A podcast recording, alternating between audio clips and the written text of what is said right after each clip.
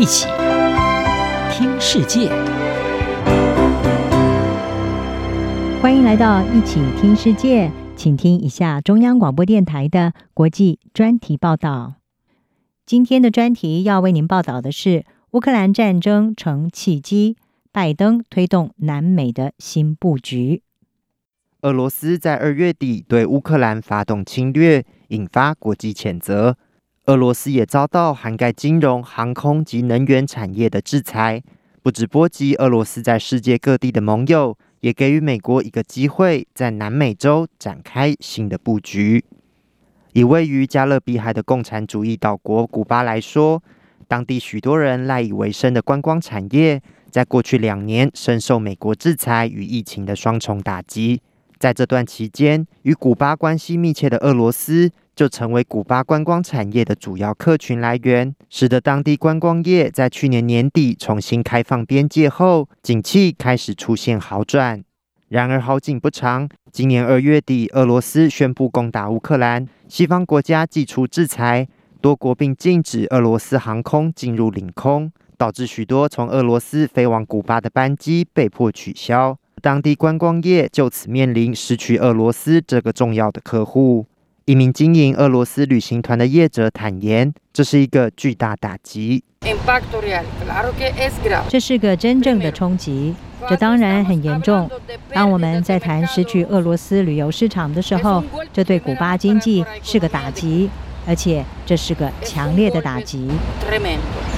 不过，在俄乌战争对古巴经济造成冲击的同时，过去几年对古巴实施严厉制裁的美国，则对古巴释出善意。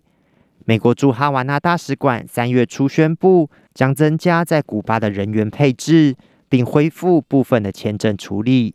美国前总统川普政府先前因为古巴大使馆发生一连串被称为“哈瓦那症候群”的异常健康事件，而大幅削减美国在古巴大使馆的人力，导致签证申请遭遇延宕或搁置。另外，许多古巴人也无法负担前往美国在南美洲盖亚那大使馆申请签证的高昂费用。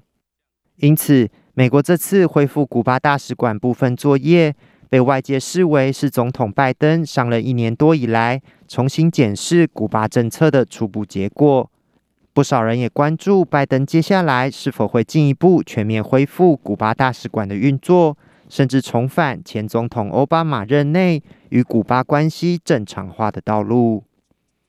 不止古巴，俄乌战争爆发后，美国似乎也试图拉拢俄罗斯在南美洲的另一个重要盟友委内瑞拉。三月初，委内瑞拉与美国召开了数年来首场高级官员会谈。委内瑞拉政府并在几天后释放了两名遭关押的美国囚犯。而总统马杜罗在一场电视演说中表示，同意重启与反对派的谈判。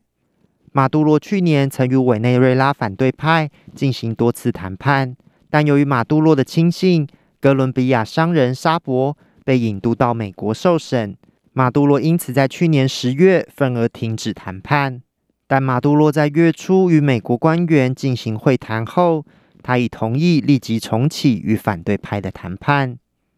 国际政治分析家米切尔认为，美国可能在会谈中提出了让马杜罗愿意让步的条件。如果我们客观分析这件事，会看到实际上所有的让步都是马杜罗做的，因为马杜罗曾经说他们不会和反对派会谈，除非沙博被释放，而他还没有被释放。所以，可能有人会问，他们到底提供给马杜洛什么，让他做出了这些让步？在美国与委内瑞拉官员会谈的几天后，美国正式宣布对俄罗斯实施石油禁运。这反映出美国希望在制裁俄罗斯侵略乌克兰、禁止进口俄罗斯石油的同时，可以找到其他替代的石油来源。除了委内瑞拉。美国也正在与伊朗进行核子谈判，而只要美国与这些国家能达成协议，放宽经济制裁，委内瑞拉和伊朗都渴望增加石油出口，填补制裁俄罗斯石油留下的缺口。美国对委内瑞拉等俄罗斯盟友采取的动作，被认为除了在试探这些国家在乌克兰战争中的立场外，也想借着在西方国家集体抵制俄罗斯的时候，拉拢俄罗斯在南美洲的重要盟友。专家认为，美国是要利用俄罗斯的弱点，收复在南美洲的部分失土。我认为美国正在利用俄罗斯的弱点，试图要收复在这个区域的失土。那么，要如何收复在这个区域的失土呢？接着尽量减少像委内瑞拉这样的国家对于像俄罗斯这样国家的依赖。在某种程度上，美国可以填补委内瑞拉对俄罗斯的依赖。